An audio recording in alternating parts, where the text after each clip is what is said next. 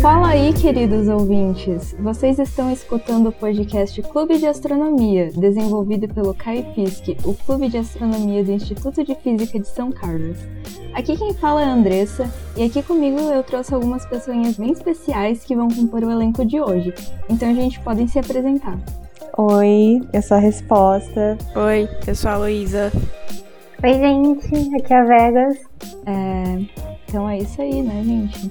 Então, hoje nós estamos indo para o episódio número 27 e se você ainda não conferiu os anteriores, dá uma olhada porque eles são muito bons. Modéstia à parte. Claro, né? Nenhum bias aqui. Ninguém é, ninguém é. Exatamente, opiniões super imparciais. Não é, tipo, o melhor podcast de ciência que tem por aí disponível. Claro que não. Nossa, quem sou eu para falar isso? Objetivamente melhor. Então escutem aí, galera. Muito, muito legais.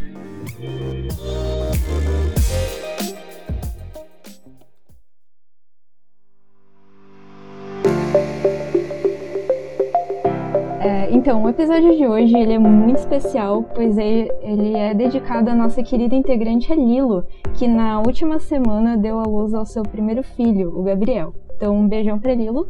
E por causa disso, a gente decidiu, em homenagem a ela, falar um pouquinho de algumas mulheres e principalmente mães que contribuíram muito para o progresso da ciência em áreas como a engenharia de software, a engenharia aeroespacial e, é claro, a astronomia. Olha, gente, se vocês não conhecem a Lila, é só olhar no Instagram. Vocês conseguem ver ela em todos os reels. E aí vocês podem dar parabéns pra ela. Pois é, a Lila é a nossa porta-voz aí fazendo todos os stories do Instagram. Também são muito bons, vão dar uma olhada. Uhum. Já fica, deixa pra seguir a gente nas redes sociais. Não deixem de, então. é, não deixem de seguir a gente lá. É, vocês têm alguma ideia das mulheres que a gente vai falar agora? Não. Você tá falando, tipo, em geral, entre nós? Ou. É, vocês. Bom, essa é a história da Judith, né? Eu não conhecia nenhuma delas antes de ter visto de quais que vocês iam falar. É, tipo, eu só conheço um pouco da, da Nancy, porque era que eu sabia que eu sugeri, mas, tipo assim, eu também não fiz pesquisa extensa, não. é, não, eu ouvi falar o nome Margaret Hamilton, mas eu não lembrava o que ela fazia, não. Pois é, então, acho que a gente pode começar pela Margaret. Ela, em especial, é uma das minhas inspirações, então não, eu, eu sou muito imparcial para falar dela, né? Mas é, a Margaret foi uma engenheira de software da NASA durante as missões Apollo. Não só ela foi uma engenheira de software, como ela foi a engenheira de software, porque ela literalmente criou esse termo. Então, só para vocês terem um pouquinho de ideia do nível dessa mulher. Ela uhum. nasceu em 1936 nos Estados Unidos e estudou matemática no Earlham College e se formou no ano de 1958. É, depois da faculdade, ela fez pós-graduação em meteorologia e também uma graduação em matemática pura na Universidade de Brandeis, enquanto ela fazia um trabalho no MIT de simulação é, meteorológica porque ela tinha ido para Boston acompanhar seu marido que estava estudando direito em Harvard. Olha, eles eram vizinhozinhos na cidadezinha de Cambridge. Desculpa. É que é que você olha, tipo, eu fazia piada com um amigo meu que tipo foi estudar lá, que você olha a cidadezinha é, e tipo a cidade é minúscula e só tem MIT e Harvard na cidade e, enfim. Pois é. E a cidade se chama Cambridge. E é isso aí. Ok. okay. Então, ela, ela começou trabalhando de programadora, fazendo programas para predição meteorológica. E durante o período de 1961 a 1963, ela trabalhou no projeto SAGE, que é um projeto de aeronáutica. Só que eu acho que vale lembrar, né, que na época dela, as áreas da ciência e da engenharia da computação ainda não eram disciplinas e elas estavam emergindo. Então, ela era uma das únicas pessoas que estava lá fazendo programação e eles tinham uma aplicação muito, muito específica, né, que era, no caso, a meteorologia. Isso era na época que o bug era um inseto de verdade. Exatamente. Ok. E... okay. Gente, acho que vale a pena fazer um adendo aqui de que quando a computação se iniciou era tipo um trabalho puramente feminino, porque estava ligado ao secretariado. Só que ao longo do tempo as coisas mudaram completamente, tanto que hoje em dia a maior parte das pessoas que é, ingressam em, em, áreas voltadas para computação, tipo é, bacharelado em ciência da computação, ou coisas como. É, Fiscomp, tem é, quatro meninas de Exatamente. é, tipo, inverteu completamente. Agora é uma área extremamente masculina que as pessoas precisam. A gente, várias mulheres fazem campanhas de incentivo a mulheres para participar da, da, dessa área. Tipo, aqui em São Carlos tem o da professora Kalinka, é o Sam, ah, eu esqueci o nome do negócio. Não é o Pai Girls? Isso, eu acho que é o Pai Girls, Pai Girls mesmo. Então, aí é isso, e tipo, é muito louco como as coisas se inverteram. Só entendeu? É isso, eu só queria fazer esse adendo. Pois é, e um adendo ou adendo é que tem, tem uma recomendação de livro que é Brotopia, que fala sobre a a desigualdade de gênero que tem na, no Vale do Silício, que né, uma das maiores lugares para tecnologia. Então é bem interessante ver isso, porque realmente no começo era a maioria mulheres e totalmente se inverteu. E agora uhum. tentando voltar, né? É que veio que as mulheres eram as computadoras, né? É tipo, elas faziam a computação na mão e aí era, tipo, usar a calculadora que parecia máquina de escrever. E era isso, tipo, elas pegavam a conta que as pessoas mandavam para ela e elas agiam como se fosse calculadora elas mesmas. Então. É que uh, computador naquela época meio que realmente era um computador. Tipo, um computador não, uma calculadora. E aí meio que era parte do trabalho de secretárias fazer processamento de dados e tal, né? Uhum. Mesmo antes de ter o computador em si, tipo, computador era o nome da profissão da pessoa que fazia as contas. Sério? então, tipo, é, então, elas sentavam fazer um conta. E aí, tipo, elas recebiam a conta dos homens e elas, elas faziam a conta. Então, tipo, o engenheiro ia lá, dava conta pra ela elas faziam conta. Por isso que homem geralmente não queria ser computador. Porque você estava recebendo a conta de outra pessoa para fazer. É que nem secretária, ela recebia a adição. Era é um trabalho bem manual. Caracas, eu não fazia ideia disso. É, a secretária recebe a adição das pessoas e digita a computadora pegava a conta das pessoas e contava, e fazia a matemática, entendeu? Então era isso. Aí quando surgiram os computadores, computadores mesmo, elas começaram a trabalhar nos, nas máquinas de computador com linguagem de programação. Só que aí começou a ficar tipo, olha, isso é interessante, olha, isso é complicado. E aí outras pessoas começaram a se interessar e começou a dar dinheiro. E aí, óbvio, né? Sem contar que é, antes da Segunda Guerra, as mulheres tinham mais empregos porque precisava, né? E aí, quando voltou, começou a ideia de é, saudosismo do pessoal que estava na Guerra dos é, Soldados, que eles queriam voltar para um Estados Unidos que nunca existiu antes. Então, eles voltaram para uma espécie de. Um, tipo, identidade feminina que era muito mais suave do que existia antes porque desde 1910 as mulheres estavam recebendo muito mais independência e depois da Segunda Guerra meio que diminuiu de novo, porque os homens estavam com o saudosismo de um idealismo que não existia. é isso. Foi assim que as mulheres que eram computadores deixaram de ser computadores. Eu achei o projeto que eu tava falando antes. É, se chama Technovation Summer School for Girls. Eu acho que é o projeto da professora Kalinka mesmo. Que é o Pi Girls. Acho que é basicamente o mesmo projeto. É, eu não sei, talvez o Pai Girl seja o grupo de League of Legends feminino do IFISC. Eu não, eu não sei. Sim, nossa, é exatamente isso. A gente acabou confundindo tudo. Realmente, Pai Girls é o, é o. Nossa, sim. Pois é. Que é um. Um erro que aconteceu um erro, gente. Volta, volta, corta, corta, corta, corta. Mas tem o coletivo de Minas do IFIS, que eu acho que não é só para ciência da computação, né? Mas é tipo um grupo para juntar as mulheres em geral do instituto. É, tem o IFES Minas, tem é. tem um projeto de um pessoal da CMC que eu não sei o nome também, eu esqueci. Uh, tipo, Era uma coisa parecida com o Minas que o pessoal tava falando em 2018, eu não sei se ainda tá ativo. E tem um projeto do pessoal da computação que eles fazem seminários e eles fazem, tipo.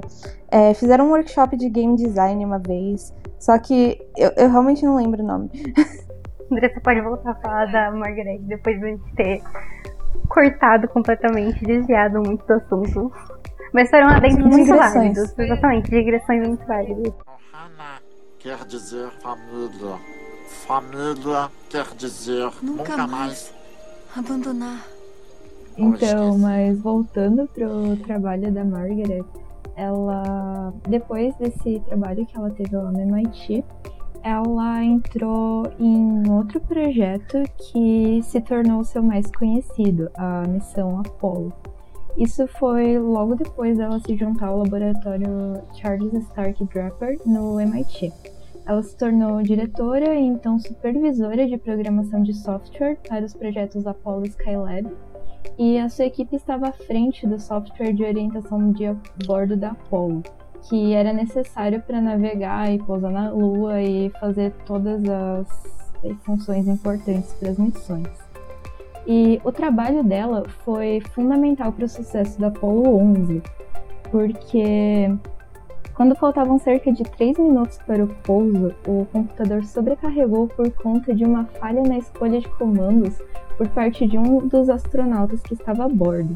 Então, o computador começou a emitir vários alarmes, né? Porque os sistemas da época não tinham a capacidade de fazer várias uh, tarefas complicadas ao mesmo tempo.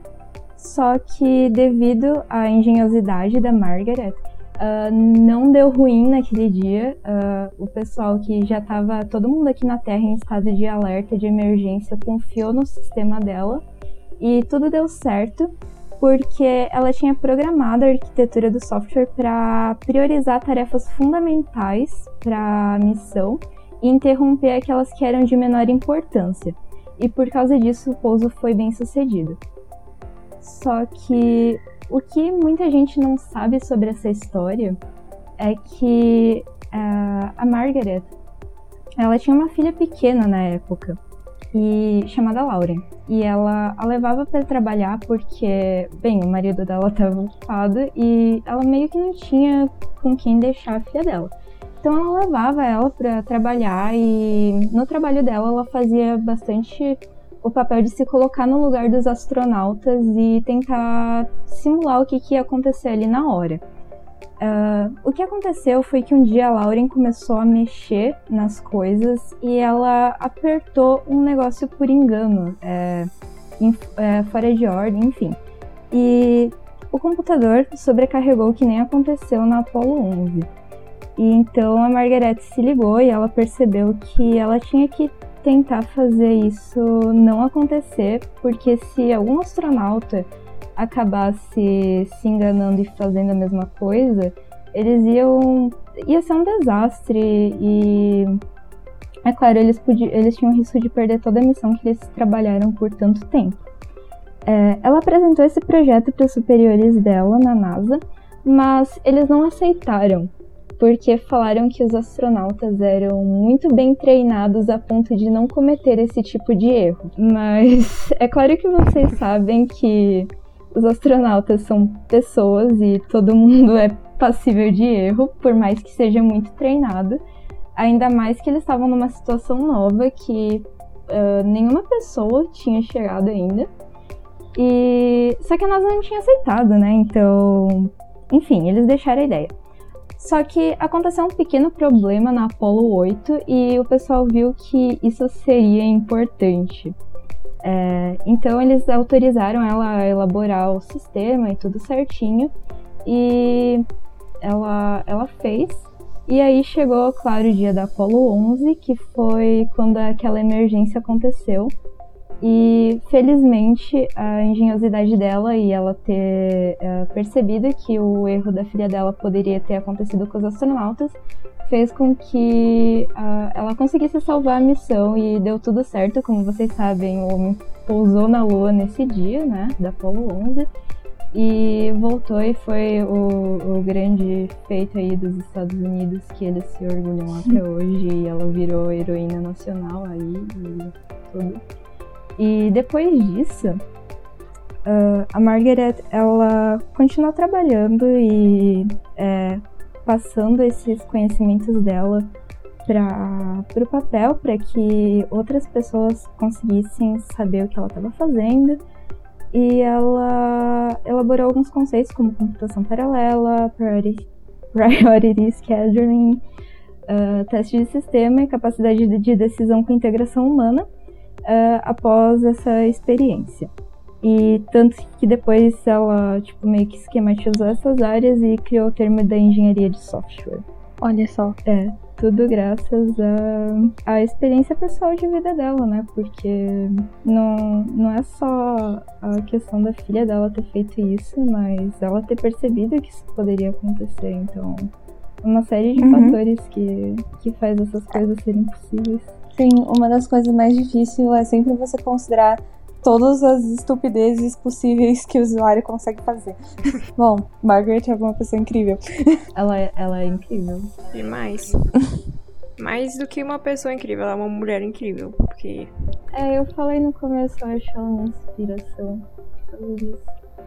Ohana quer dizer família. Família quer dizer nunca, nunca mais. mais abandonar. Então, agora a gente vai falar de outra pessoa que foi envolvida nas missões Apollo e teve aí a sua participação marcada na história, que é o Jack Black, né? Obviamente. é... Não, brincadeiras à parte, o o Jack Black tem sim a ver com essa história, né? Mas não diretamente, porque ele é ator, como vocês sabem. Até hoje a gente não sabe que ele virou engenheiro ou alguma coisa do tipo. É, para quem não sabe, ele é o cara da escola de rock. Exatamente, as grandes contribuições cinematográficas. Um, mas a gente não vai falar do Jack Black, obviamente, assim, é um episódio dedicado a isso. a gente vai.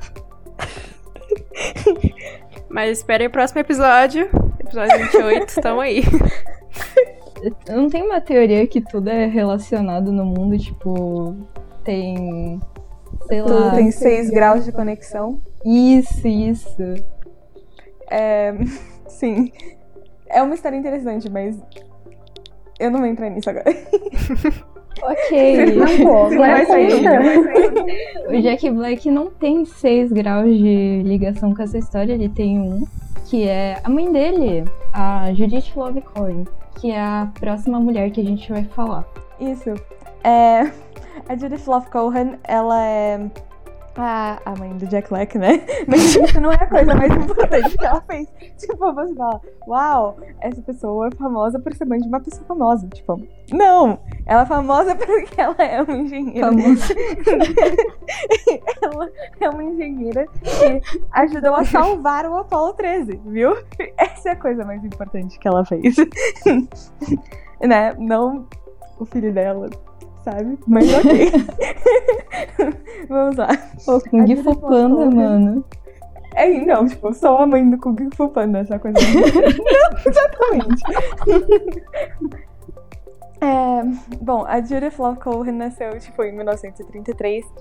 E ela, tipo, ela morreu faz alguns anos, em 2016. E ela estudou engenharia elétrica e fez mestrado em engenharia elétrica na USC, que se não me engano é a universidade, é, é, é a Universidade da South Carolina, na Carolina do Sul. É, é porque as Califórnias geralmente são UC. U, USC é diferente, eu não sei. Não, Bom, USC é da Califórnia. Bom, ok. Então. Eu acho, é. Não sabemos no momento. Bom. Não, assim, assim, assim. É, ok. Você conseguiu ver? Esse Porque... é o tipo de conhecimento inútil que eu tenho. Bom, é...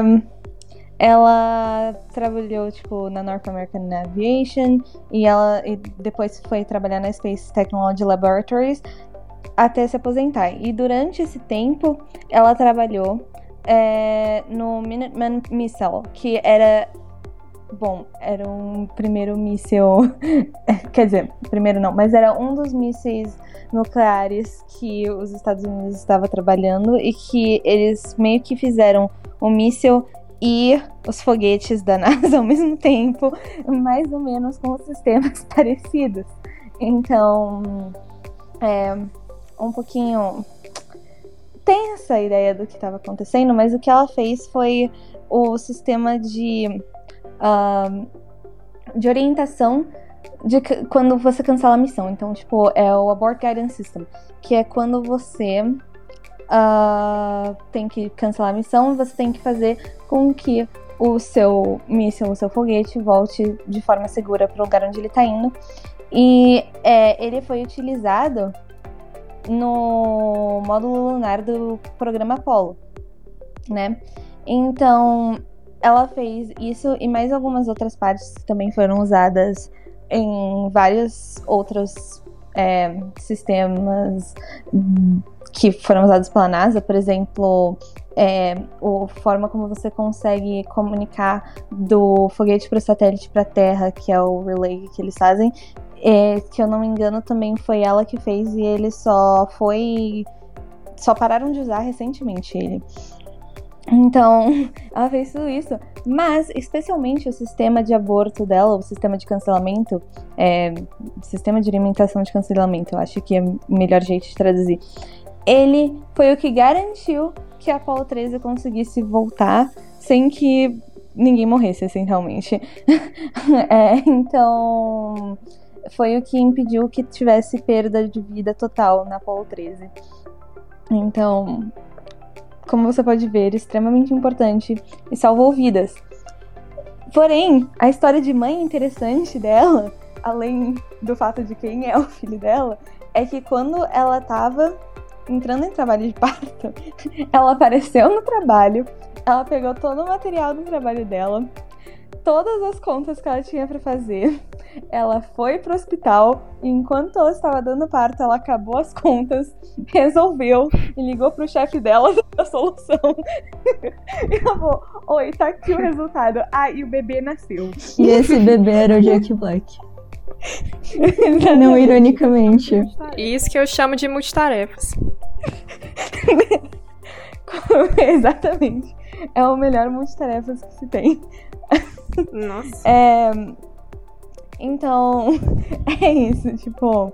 É, é, engraçado porque o marido dela é engenheiro também, o filho mais velho dela é engenheiro também. O Jack Black é ator, mas. ah, mas ela tem vários filhos. Sim, sim. Tem uma filha também. Eu esqueci o nome dela. E eu não consegui achar o que a filha dela faz. Pra você ver, né? Mas tudo bem. um, é, mas, enfim. É, ela escreveu vários livros para crianças sobre ciência, especialmente sobre. É, ela tem uma série de livros que é, tem You Can Be a Woman Architect, You Can Be a Woman Astronaut, You Can Be a Woman Engineer, que é sobre a história de é, mulheres em diferentes carreiras para mostrar para as meninas da época todas as coisas diferentes que elas podiam ser, além de só o que você acha que você pode ser, sabe? tipo, a, a minha avó quando ela tava entrando, tipo, no. É, ela fez faculdade, né, minha avó? Quando ela tava procurando fazer faculdade, todas as opções que ela tinha na cabeça e que o pai dela, tipo, incentivou ela, era, tipo, ser contadora, ser secretária, ser professora. Eram as três opções que ela pensava nos anos 50. E a gente sabe que, tipo, a gente pode fazer muitas mais coisas. A gente pode ter muitas outras profissões. Então ela escrevia livros para mostrar para as meninas isso, que, tipo, não existiam só aquelas três profissões que nem as pessoas pensavam na época. Porque foi nessa época que ela escreveu os livros, né? é, era você pode ser o que você quiser no momento que você quiser. E é isso. E, e ela, eu acho legal também falar que ela publicou esses livros numa, um, numa editora que ela mesma criou, no caso. E, uhum, uma verdade. Das, é, e uma das séries que ela também tinha era a Green, que ensinava a preservação do meio ambiente para crianças. Então, eu achei isso muito massa. Uhum. E se eu não me engano, as ilustrações foram feitas ou pelo marido dela ou por outra mulher eu, que também é cientista. Eu, eu esqueci, agora faz um tempo que eu li isso. Se eu não Mas- me engano, é o marido dela, o último marido dela. Uhum. Isso, então eles fizeram juntos, então, tipo, sei lá, é, é bonitinho que eles fizeram juntos o- os livrinhos. É isso. Ohana quer dizer família. Família quer dizer Nunca nunca, mais. mais. Abandonar. E a gente também vai falar agora um pouquinho sobre a Nancy Roman, que é conhecida como a mãe do Hubble. Não do Hubble, o astrônomo, o Hubble, o telescópio. Agora é outro tipo de mãe. É, ela também foi mãe, mas no caso ela a gente resolveu falar dela porque ela foi muito importante para astronomia.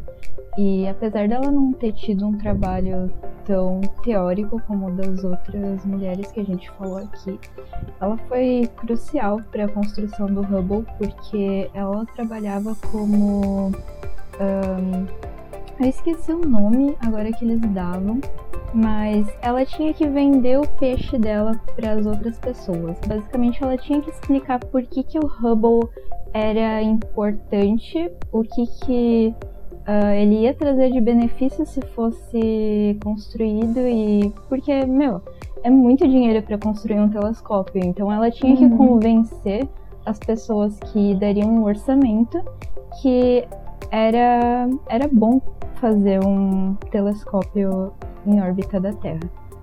Ela tava, tipo, tentando convencer o pessoal do governo, porque, tipo, a NASA é uma agência governamental, ou o pessoal da NASA mesmo.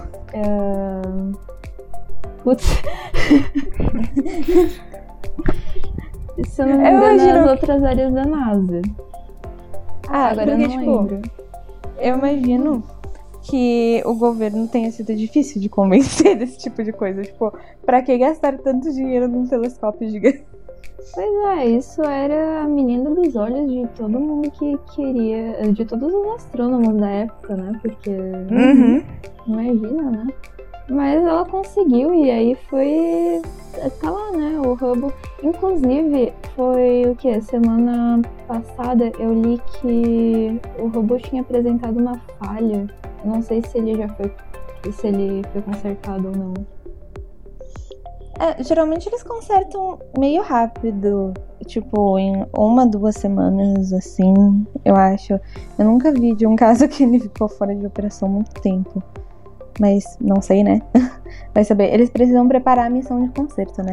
Se não tinha material na ISS, precisa mandar.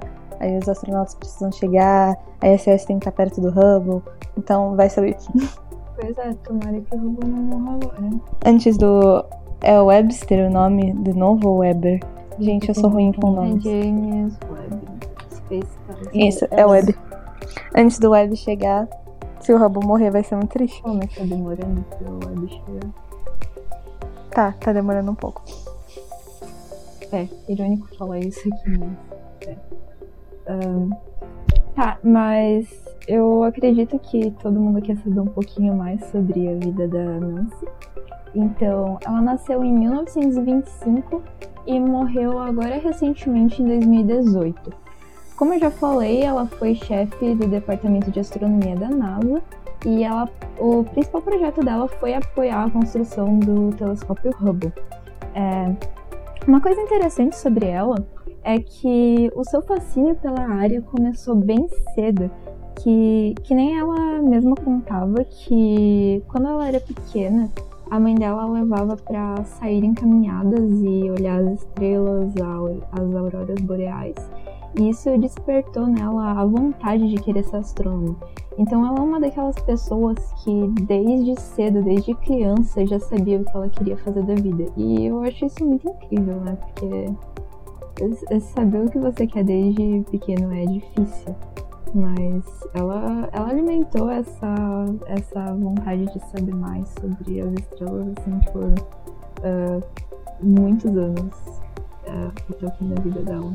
Então, Acho que é o fato de alimentar que foi da hora. Porque normal a gente querer ser um monte de coisa quando é criança, mas é difícil Uhum. manter a mesma coisa. E ela até comentou Isso que mudando. a mãe dela falou: Nossa, mas eu te mostrei abelhas, eu te mostrei flores, eu te mostrei outras coisas, por que, que você não se interessou por elas também, sabe?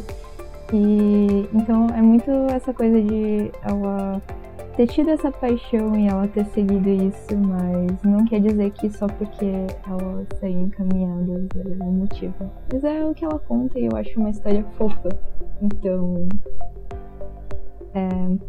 a Nancy, Nancy Urman, é, formou-se em astronomia pelo Swarthmore College em 1946. Ah, em 1959, ela foi recrutada pela NASA e, ainda nesse mesmo ano, ela se tornou a primeira chefe de astronomia no escritório de ciência espacial. Ah, ela foi a primeira mulher a assumir uma posição desse tipo, né, executiva, ali. E é, em 1961, ela então se tornou chefe de astronomia e física solar ali. E esse foi um cargo que ela exerceu até 1963. Ah, como eu já dei um pequeno spoiler, o papel dela na NASA tinha uma grande eh, função administrativa e executiva, que era eh, de preparar o orçamento para diversos projetos e planejar algumas iniciativas que iam envolver o uso de satélites e de foguetes. E aí nisso né, entra o nosso querido Hubble. Ela, como parte do seu trabalho, viajava pelos Estados Unidos dando palestras em departamentos de astronomia em diversas universidades e discutindo os programas da NASA que eles tinham em mente e passando isso para os estudantes, né, e para os professores. Ah, Queria uma palestra dessas. Pois é, né? Seria muito, muito legal. Ó, podia dar colóquio aqui sobre isso. Então, né? Se ainda estivesse vivo. Tá. Esse é Ah, um colóquio que eu acordaria cedo pra, pra, pra assistir. Infelizmente, dessas três mulheres que a gente falou hoje, só a Margaret Hamilton tá viva ainda. Inclusive, eu esqueci de Uhum. falar antes, mas é muito interessante ver as entrevistas dela. Então, se alguém tiver interesse, procure ela. Ah, mas voltando para Nancy, ah, outra função que ela desempenhou foi entender quais as necessidades e quais os interesses de outros astrônomos ah, no que poderia acontecer e em campos de estudo em diversas linhas de pesquisa que existiam na astronomia.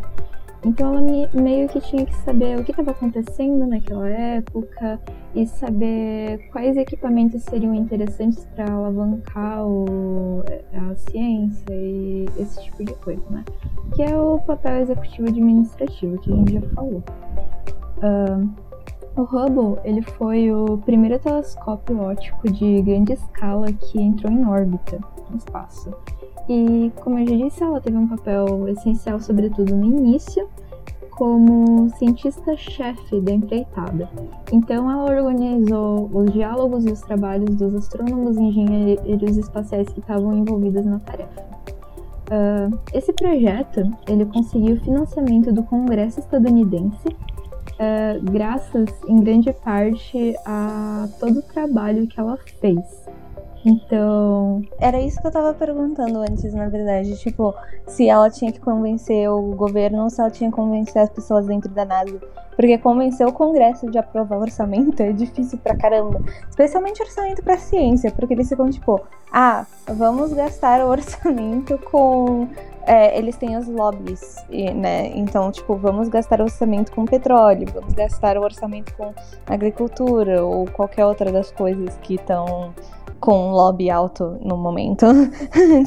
então, tipo, é difícil convencer o governo a gastar muito dinheiro com as coisas da NASA, é, o Congresso especialmente. Tipo, o presidente tem que estar afim, o, o pessoal da NASA tem que ser muito bom de convencer o Congresso a aprovar, porque tudo do orçamento americano, assim, geralmente precisa de aprovação. E aí, é, como a NASA é agência governamental, eles precisam de aprovação para essas coisas E é difícil conseguir. E se ela conseguiu isso, tipo, é muito impressionante, sabe? Eu ia dizer que na época parecia que seria um pouco mais fácil de fazer isso, por causa do, do contexto que eles tinham acabado de sair, sabe? De todas as missões. O quê? Nos anos 90? Nos anos 90 eles estavam querendo meio que parar as coisas, eu acho.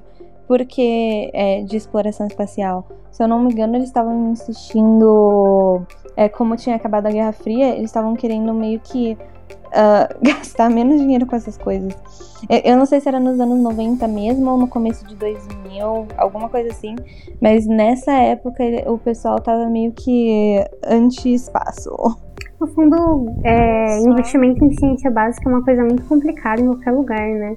Eu lembro na época que né? Não lembro que eu era muito nova, mas na, de, depois que eu li a respeito sobre a construção da LHC, também foi o maior processo para conseguir aprovação do governo, dos governos envolvidos e, tipo, aprovação para aprovação financeira, de orçamento e tal, porque Imagina eu ter que explicar para alguém que não tem base nenhuma o porquê que é importante encontrar uma partícula específica, tá ligado? É, Por exemplo, então, no caso é, do então. LHC. E especialmente porque o governo, ele não tá pensando necessariamente, tipo, ah, isso é realmente de fato importante. Ele tá pensando, isso é importante pra população. Tipo, a, a população vai olhar isso e achar, olha que legal, ou a população vai olhar isso e achar, olha, eles estão gastando dinheiro com coisa que não interessa. Exatamente. Exatamente. Então, convencer eles a assumirem o possível risco de serem mal vistos pelo público eleitor ao colocar um telescópio é difícil. É, é bem difícil. Pois é, pois é. Então, é, por causa disso, é, desse, dessa conquista que ela conseguiu, né, de foi aprovar a construção do Hubble, ela se tornou conhecida como a mãe do Hubble. Então, todo mundo na comunidade científica gosta dela, porque olha só o que ela fez, né? Temos um telescópio Uhum. grandão em órbita. e É muito da hora que tenham dado crédito a ela por conta disso, porque eu fico imaginando quantas mulheres já não ajudaram projetos similares, sabe? Não estavam exatamente envolvidos com a parte teórica ou a parte de engenharia do negócio, mas ajudaram a fazer com que fosse pra frente. E aí, no fundo, quando é, o projeto dá certo ou é aprovado, as pessoas é, é, acaba sendo apagada da história, sabe? Essa participação. Uhum. Especulação as coisas que eu tô dizendo aqui, mas é uma coisa que eu imagino, o quanto quantas mulheres já não passaram por isso. Mesmo É quando a, a gente desempenha um papel grande, às vezes não leva crédito, então. Realmente. é. É verdade. Imagina nesses casos. Nesses casos. Não, e no, com- e, e no começo, tipo, que as mulheres começaram a ir pra faculdade pra estudar, sei lá, matemática, física, que quando elas se formavam, elas tinham que trabalhar de graça. Imagina, trabalhar de graça, gente. estagiárias. Nossa senhora. Hoje em dia é normalizado em outro sentido. É, não, hoje em dia é com, tipo assim, aluno trabalhando de graça. Pelo menos não tem segregação, né? Ah, ainda tem, sim. É. Segregação entre mulheres e homens na dentro da academia. É, porque você não viu quantos estagiários homens e quantas mulheres eles pegam em algumas empresas aí. Nossa, principalmente na área de tecnologia. É, no, no geral, é, pra mulher conseguir é, qualquer né? tipo de emprego é meio difícil. Tipo, empregos que não são vistos como femininos, sabe? Tipo, não tem aquela ideia de ser, sei lá, negócio de cuidar de alguém ou de ensinar alguém. Porque desde sempre, tipo, acho que a primeiro, eu posso estar errado, mas acho que o primeiro curso superior disponível pra mulher, acho que nem é curso superior, mas tipo, a primeira coisa disponível como é, emprego era tirar, fazer um magistério e começar a dar aula. Mas E foi. até hoje, tipo, Foi mesmo. Em Foi mesmo, mil- primeiro? Eu acho que, tipo, desde 1800 ou 1700, mais ou menos. Ou talvez até antes, mas eu nunca ouvi histórias de antes. é, eu acho, eu acho que era, foi no século XIX mesmo. É, eu acho que foi no século XIX. No comecinho. de mulheres dando aula de alfabetização para as pessoas. É, então. E o pior é que o cenário não mudou até hoje, porque a maior parte das mulheres que entram em instituições de ensino superior entram para fazer, pra, tipo, licen cursos de licenciatura, cursos envolvendo saúde, tipo, enfermagem, coisas do gênero. E até, tipo, a maior parte das bolsas CNPq da área da saúde são para mulheres e não para homens. É. Assim, muito legal, mas o ponto aqui é que tem poucas mulheres no que a gente chama de eu vou dizer STEM, mas eu não tenho certeza se você pronuncia STEM. É STEM. É STEM. É STEM, isso. Significa Science, Technology, Engineering and, Mathematics. É ciência, tecnologia, engenharia e matemática. É. Tipo, tem poucas mulheres nessas áreas. Sim. e tipo, eu não sei, eu vou perguntar uma coisa. Tipo, quantos de vocês ouvem o tempo todo dos familiares ou qualquer pessoa quando você fala que você tá estudando física se você vai ser professora. Sim, mas... Só que eu sempre achei que isso era porque é, eles veem, a, por exemplo, a física mais como uma coisa é, que você vai fazer para dar aula aqui no Brasil, porque não tem, tipo, tanta, tanta oportunidade como uh, pesquisador, sabe? Tipo, é mais. É, então. É porque pesquisador aqui precisa ser pesquisador professor, né? Não é regulamentado só profissão de pesquisador. Eu acho que se você quiser só ser pesquisador, você tem que ser pesquisador e ter, tipo, um cargo é, administrativo na faculdade. Que aí você pode se isentar de dar aula. Mas de resto, você tem que fazer as duas coisas. O que torna então, a coisa muito mais difícil. Eu, eu ouvi isso também, mas só que, tipo, eu achava que era por causa disso, sabe? Que, ah, todo mundo ou vai ser professor de escola ou vai dar aula, sabe? Na faculdade.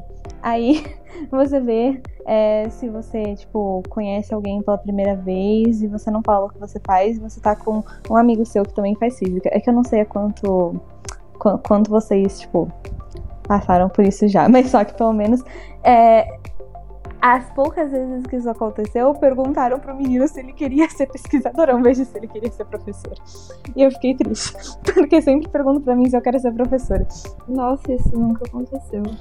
Gente, é isso que eu chamo de microagressão. Sim. é, é que eu não sabia é o que eu fazia física, assim. É, tipo, não tinham perguntado pra mim ainda se eu fazia física, assim, sabe? Não, mas... obviamente, mas é uma coisa, tipo assim, estrutural, tá ligado? Uhum. uhum. Aí eu só achei, eu só achei meio triste. É só isso. Eu não sei. Porque tem muita essa ideia, igual vocês falaram, tipo, de mulher como caretaker, sabe? É.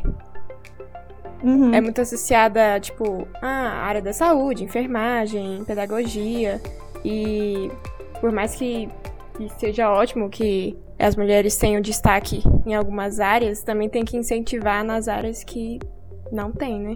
Sim, sim. É por isso que é importante o, o trabalho de algumas pessoas como a própria Nancy, que, é, que defendia é, firmemente a inclusão das mulheres na ciência.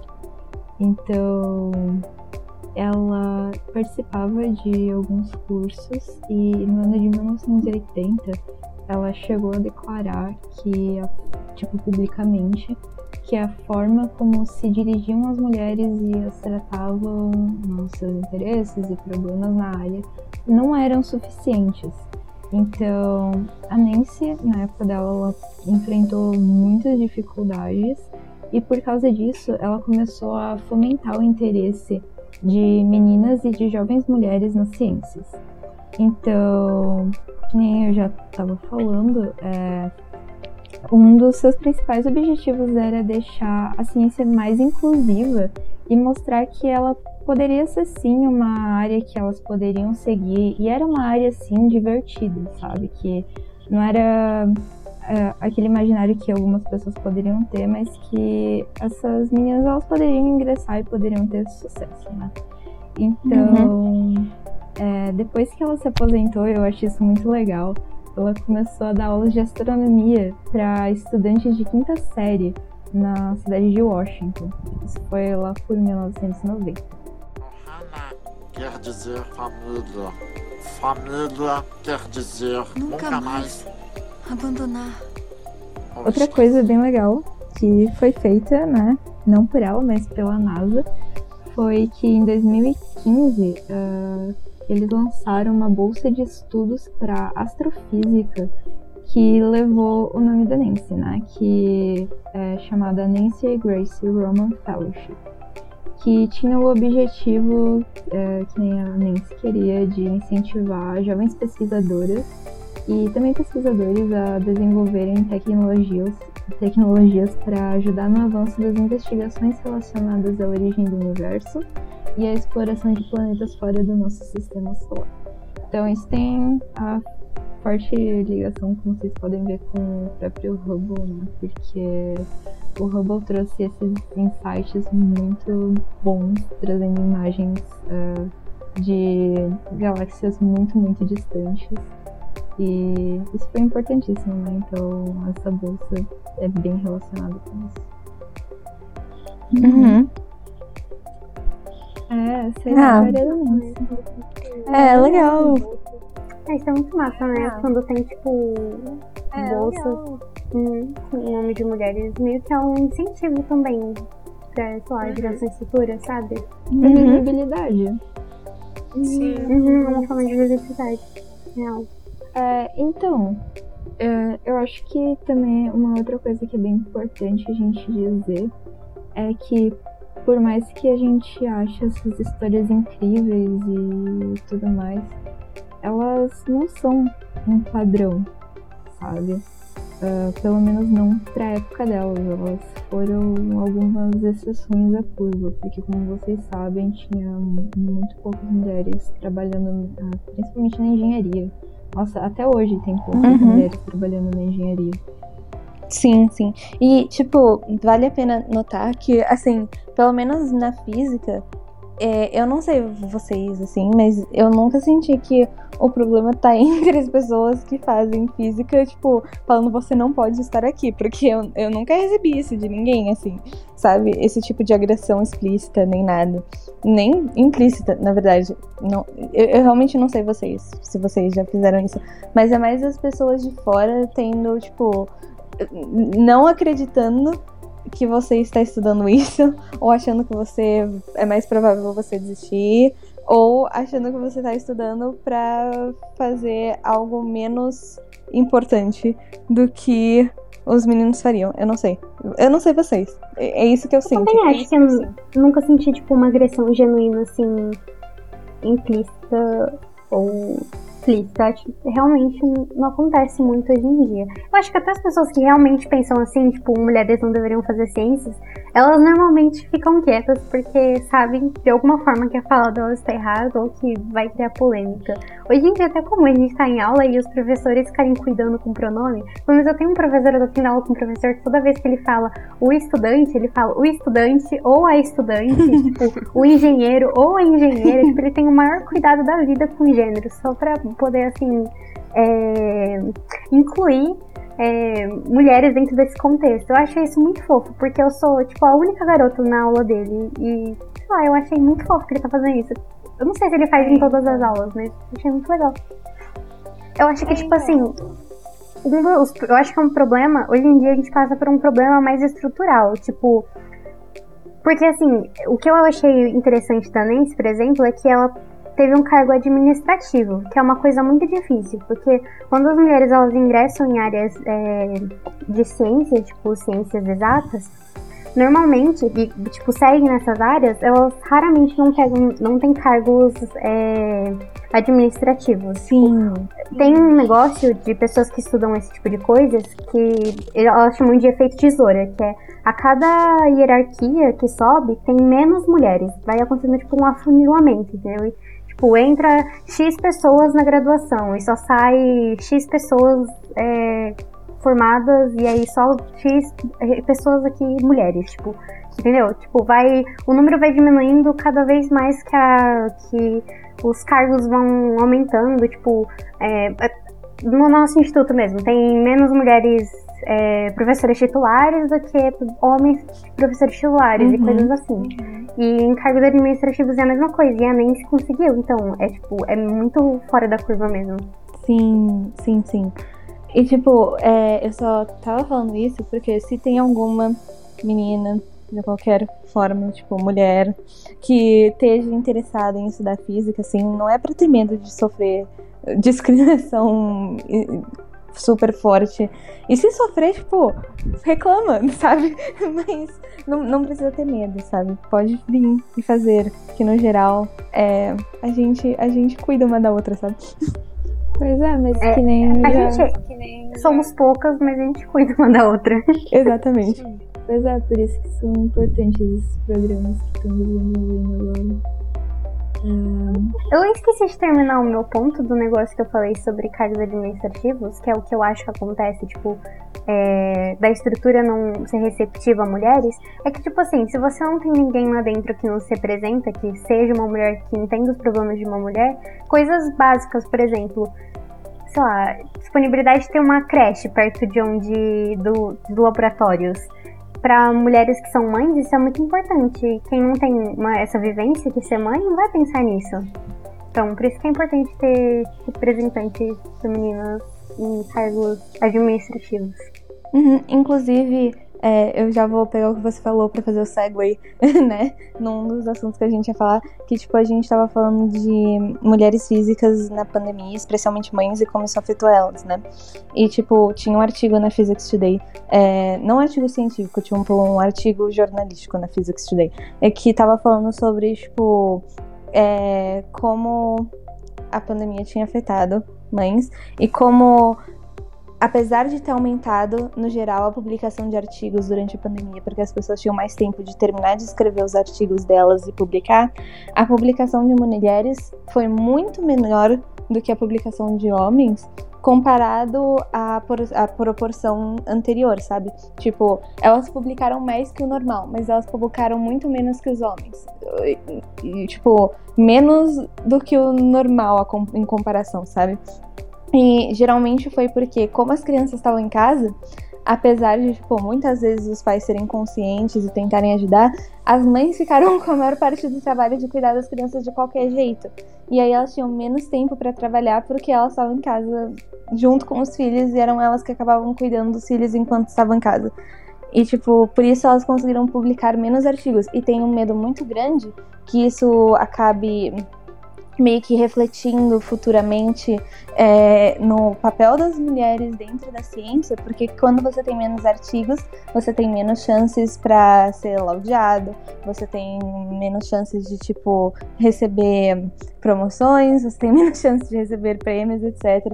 Então, como elas têm, tiveram menos tempo de fazer o trabalho delas e elas ficaram mais estressadas, é é, tipo, elas ficaram em desvantagem profissionalmente relacionada aos homens.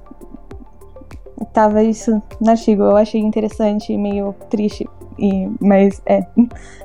Lembrando que esse episódio é em homenagem a Lilo. Sim, bom. O caminho é difícil, entendeu? É árduo. É aquela frase da Hannah Montana, tá ligado aquele filme que a escalada é difícil, mas a vista é legal. Porque é legal o que a gente faz. É legal trabalhar em laboratório e estudar coisas como, sei lá, sabe? Tipo assim, coisas na fronteira do conhecimento, tipo buracos negros e poços quânticos e coisas do gênero. É muito divertido. Pelo menos eu acho muito divertido. Sim. Então, vale a pena, apesar dos apesares. Pois é. Eu acho que é uhum. é importante a gente ser realista, só que uh, eu pessoalmente consigo acreditar que as coisas estão melhorando, elas já estão muito melhores do que eram um século atrás. E eu acho que isso só tende a tipo, ficar mais e mais comum e as, as coisas melhorarem. Não sei quanto Sim. ao desastre climático que a gente está caminhando, mas em, relação a mais coisas problema para outros dias. Mas esse é uma coisa à parte, né? Eu acho que uh, tirando esse problema, né, do desastre climático, que é uma história para outra hora, né? Não tem tanto a ver com o que a gente está falando hoje. Eu acredito sim que dá pra gente pensar que agora no futuro a gente está caminhando para uma igualdade maior no ambiente de trabalho e em outros ambientes e que a situação vai melhorar na questão de desigualdade salarial e como a sociedade está propensa a ver as mulheres. E é claro, não existe só a desigualdade entre mulheres e homens, a gente sabe que tem várias uhum. e várias e várias nuances Sim. a esse problema. Uh, em especial uhum. a comunidade LGBT, né? Então. Sim. Então, esse não é o foco do que a gente está falando hoje, mas eu acho que é sim importante a gente parar um pouquinho para pensar e né, ver sim. Que... Mas eu acho que sim, a questão ela pode melhorar assim, no futuro. Só que, é claro, não dá pra gente ficar de braço cruzado, né? Então é importante, tipo, uh, apoiar os projetos que vêm pra tentar melhorar a situação da, de todo mundo, né? Porque todo mundo merece ter um espaço, menos a galera intolerante. Eles não. Só não tem intolerância para quem é intolerante. É, esse é o paradoxo, né? Mas. Mas não, a gente não deve tolerar a intolerância. Exatamente. É, assim, eu acho que a gente precisa pensar que apesar dos problemas que tem, é sempre fácil a gente ver todos os problemas e falar, meu Deus, o mundo é horrível, eu odeio tudo. Mas se a gente for comparar com tudo que tinha antes, a gente consegue ver, tipo, um crescimento muito grande de, tipo, coisas boas no mundo. E, tipo, a gente sabe que o mundo tá melhorando. É numericamente você consegue ver que o número tá melhorando. Você consegue pesquisar, tipo, vários gráficos diferentes de, tipo, morte infantil, é, fome no mundo, blá, blá, blá, blá, blá, blá. Você fala, meu Deus, ainda tem tanta coisa ruim. Mas você vê numericamente que as coisas ruins estão diminuindo. Elas existem, elas são horríveis, mas pelo menos elas estão diminuindo. Eu sou muito pessimista, eu não tô vendo coisa nem um pouco. Assim, eu vejo que tem uma melhora comprada antigamente, mas ainda não, tem, não dá nem um pouco bom. É, eu acho que. Eu acho que tem. Eu não sei se é se é a carta da humanidade do Bill Gates de 2015 ou alguma coisa assim. Mas tem um documento que tem, tipo, toda a análise de como o mundo melhorou nos últimos 300 anos, sabe? e ele te faz ficar muito mais feliz do que você pode estar agora, talvez. Você se sente muito melhor sobre o mundo depois de ver esse documento. Aí você lembra que você mora no Brasil. Um problema de cada vez. um problema de cada vez.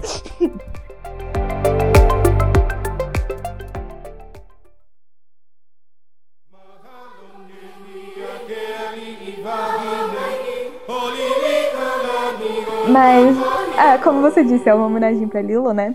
Então, tipo, é óbvio, a gente tá falando de todas as coisas que são problemáticas pra ver como ela é corajosa e como é maravilhoso que ela está fazendo isso.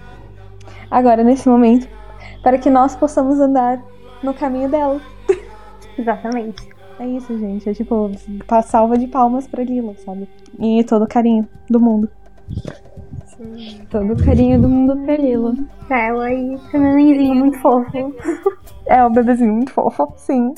Pois é, então se você sobreviveu até aqui e ainda não tá triste por viver no Brasil, ou provavelmente você tá, porque uh, todo mundo tá. Se você não tá triste, tem algo de estranho.